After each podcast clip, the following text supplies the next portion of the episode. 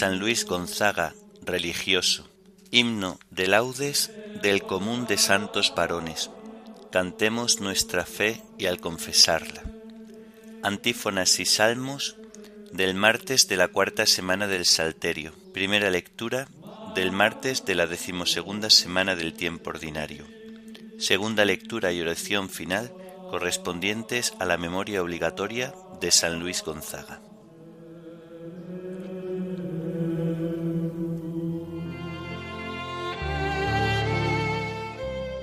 Señor, ábreme los labios, y mi boca proclamará tu alabanza. Venid, adoremos al Señor, aclamemos al Dios admirable en sus santos. Venid, adoremos al Señor, aclamemos al Dios admirable en sus santos. Aclama al Señor tierra entera, servid al Señor con alegría, entrad en su presencia con vítores. Venid, adoremos al Señor, aclamemos al Dios admirable en sus santos. Sabed que el Señor es Dios, que Él nos hizo y somos suyos, su pueblo y ovejas de su rebaño. Venid, adoremos al Señor, aclamemos al Dios admirable en sus santos. Entrad por sus puertas con acción de gracias, por sus atrios con himnos, dándole gracias y bendiciendo su nombre. Venid, adoremos al Señor, aclamemos al Dios admirable en sus santos. El Señor es bueno, su misericordia es eterna, su fidelidad por todas las edades. Venid, adoremos al Señor, aclamemos al Dios admirable en sus santos. Gloria al Padre y al Hijo y al Espíritu Santo, como era en el principio, ahora y siempre, por los siglos de los siglos. Amén. Venid, adoremos al Señor, aclamemos al Dios admirable en sus santos.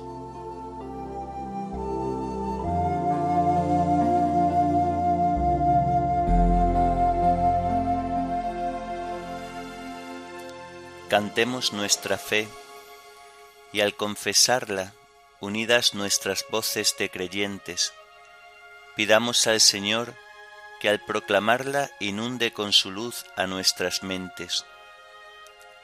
El gozo de creer sea alegría de servir al Señor y su palabra simiente en crecimiento día a día, que al don de su verdad el mundo abra.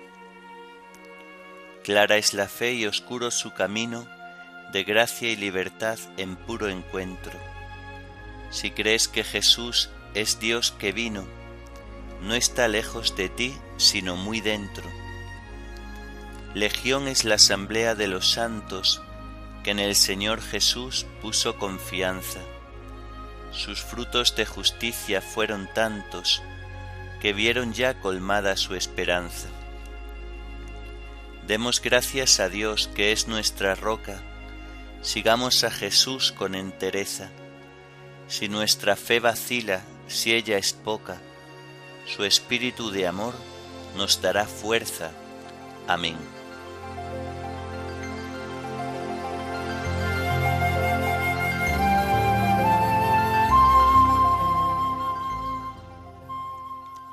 Mi grito, Señor, llegue hasta ti, no me escondas tu rostro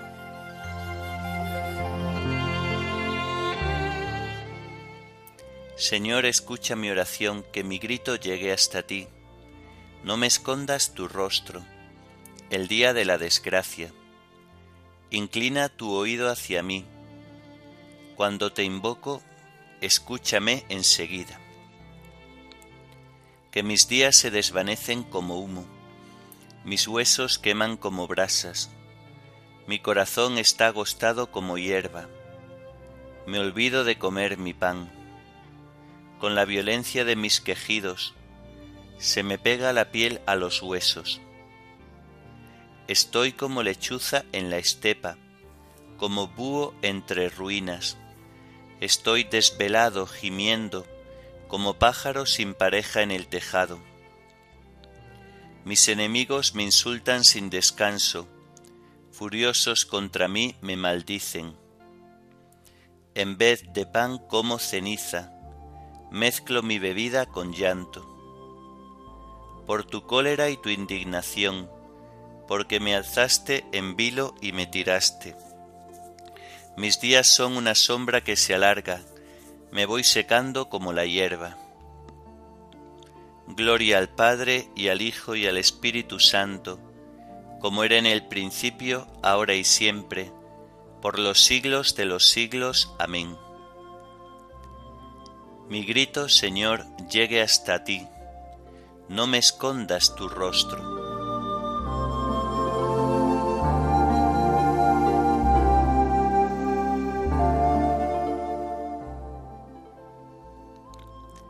Escucha, Señor, las súplicas de los indefensos.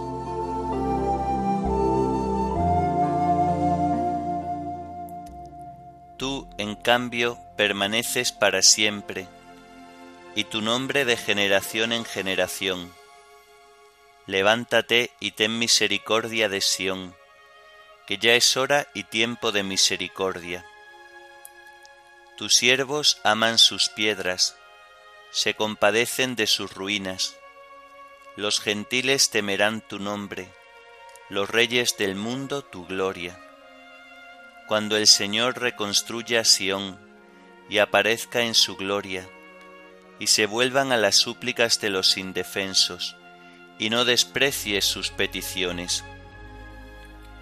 Quede esto escrito para la generación futura, y el pueblo que será creado alabará al Señor el Señor ha mirado desde su excelso santuario, desde el cielo se ha fijado en la tierra, para escuchar los gemidos de los cautivos y librar a los condenados a muerte, para anunciar en Sión el nombre del Señor y su alabanza en Jerusalén, cuando se reúnan unánimes los pueblos y los reyes para dar culto al Señor. Gloria al Padre, y al Hijo y al Espíritu Santo, como era en el principio, ahora y siempre, por los siglos de los siglos. Amén. Escucha, Señor, las súplicas de los indefensos.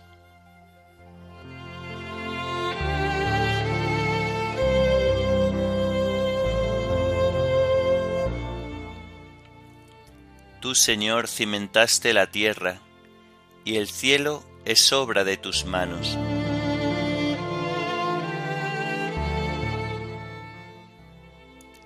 Él agotó mis fuerzas en el camino, acortó mis días, y yo dije, Dios mío, no me arrebates en la mitad de mis días. Tus años duran por todas las generaciones. Al principio cimentaste la tierra, y el cielo es obra de tus manos. Ellos perecerán, tú permaneces, se gastarán como la ropa, serán como un vestido que se muda. Tú, en cambio, eres siempre el mismo, tus años no se acabarán. Los hijos de tus siervos vivirán seguros, su linaje durará en tu presencia Gloria al Padre y al Hijo y al Espíritu Santo, como era en el principio, ahora y siempre, por los siglos de los siglos. Amén. Tú, Señor, cimentaste la tierra, y el cielo es obra de tus manos.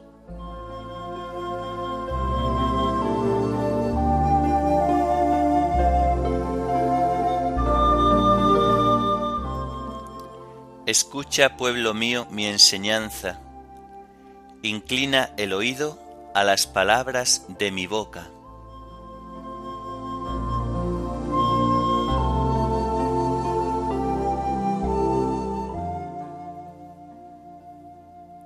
Del primer libro de Samuel.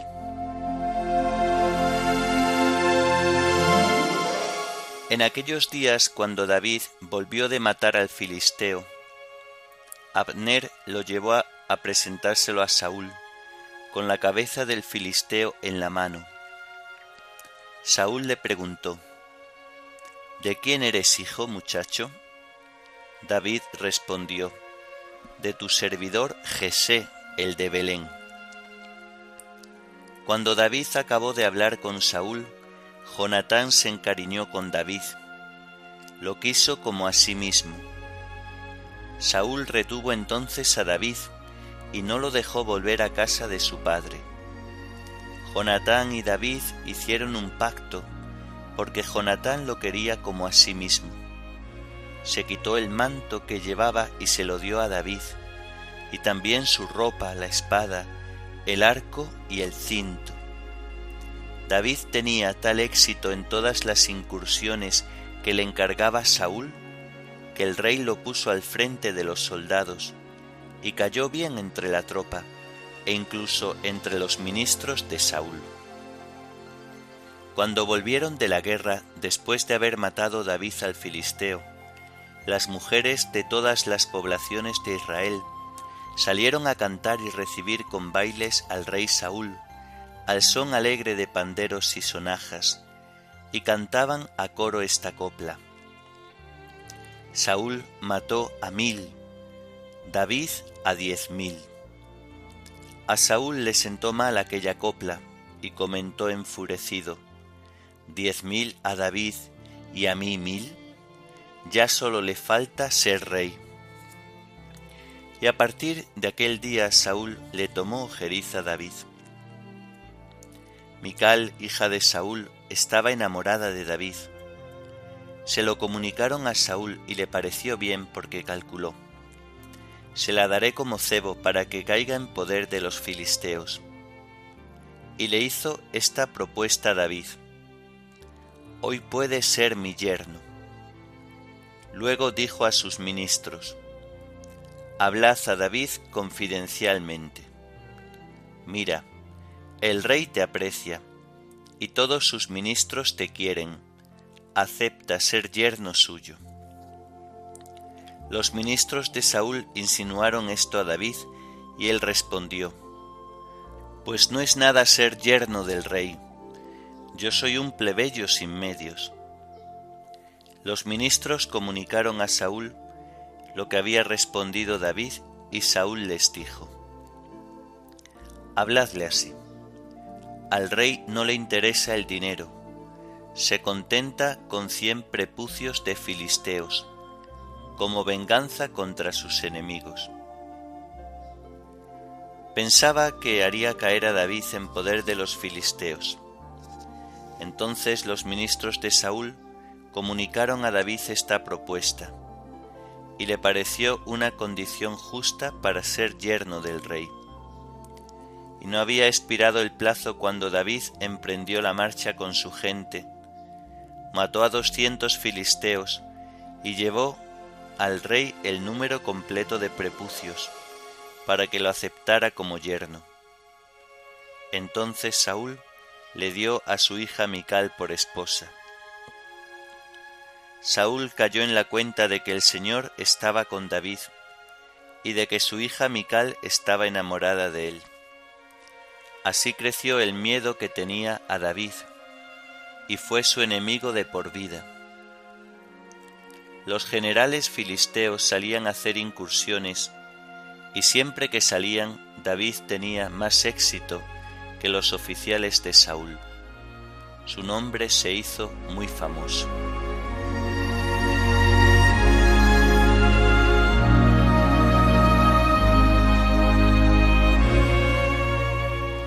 Misericordia, Dios mío, que me hostigan, me atacan y me acosan todo el día. Yo confío en ti. Libraste mi alma de la muerte, mis pies de la caída. Yo confío en ti.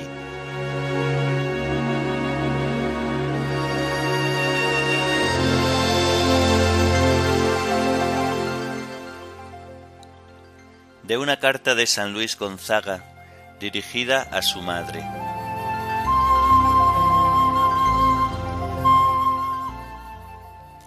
Pido para ti, ilustre Señora, que goces siempre de la gracia y del consuelo del Espíritu Santo. Al llegar tu carta me encuentro todavía en esta región de los muertos, pero un día u otro ha de llegar el momento de volar al cielo, para alabar al Dios eterno en la tierra de los que viven. Yo esperaba poco a que habría realizado ya este viaje antes de ahora. Si la caridad consiste, como dice San Pablo, en estar alegres con los que ríen y llorar con los que lloran, ha de ser inmensa tu alegría, Madre ilustre, al pensar que Dios me llama a la verdadera alegría que pronto poseeré con la seguridad de no perderla jamás. Te he de confesar, ilustre Señora, que al sumergir mi pensamiento en la consideración de la divina bondad, que es como un mar sin fondo ni litoral, no me siento digno de su inmensidad, ya que Él, a cambio de un trabajo tan breve y exiguo, me invita al descanso eterno y me llama desde el cielo a la suprema felicidad, que con tanta negligencia he buscado, y me promete el premio de unas lágrimas que tan parcamente he derramado. Considéralo una y otra vez, ilustre Señora, y guárdate de menospreciar esta infinita benignidad de Dios, que es lo que harías si lloraras como muerto al que vive en la presencia de Dios, y que con su intercesión puede ayudarte en tus asuntos mucho más que cuando vivía en este mundo. Esta separación no será muy larga, volveremos a encontrarnos en el cielo, y todos juntos unidos a nuestro Salvador, lo alabaremos con toda la fuerza de nuestro espíritu, y cantaremos eternamente sus misericordias, gozando de una felicidad sin fin.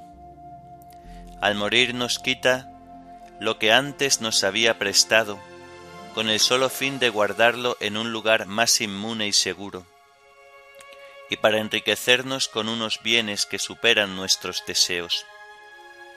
Todo esto lo digo solamente para expresar mi deseo de que tú, ilustre Señora, así como los demás miembros de mi familia, consideréis mi partida de este mundo como un motivo de gozo, para que no me falte tu bendición materna en el momento de atravesar este mar hasta llegar a la orilla en donde tengo puestas todas mis esperanzas.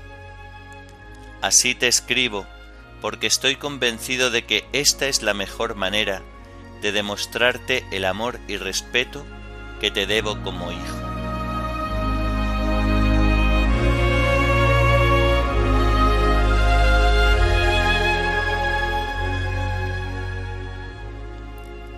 Me aceptaste por mi inocencia, Señor, me mantuviste siempre en tu presencia. Me aceptaste por mi inocencia, Señor, me mantuviste siempre en tu presencia. Prefiero el umbral de la casa de Dios a vivir con los malvados. Me mantuviste siempre en tu presencia.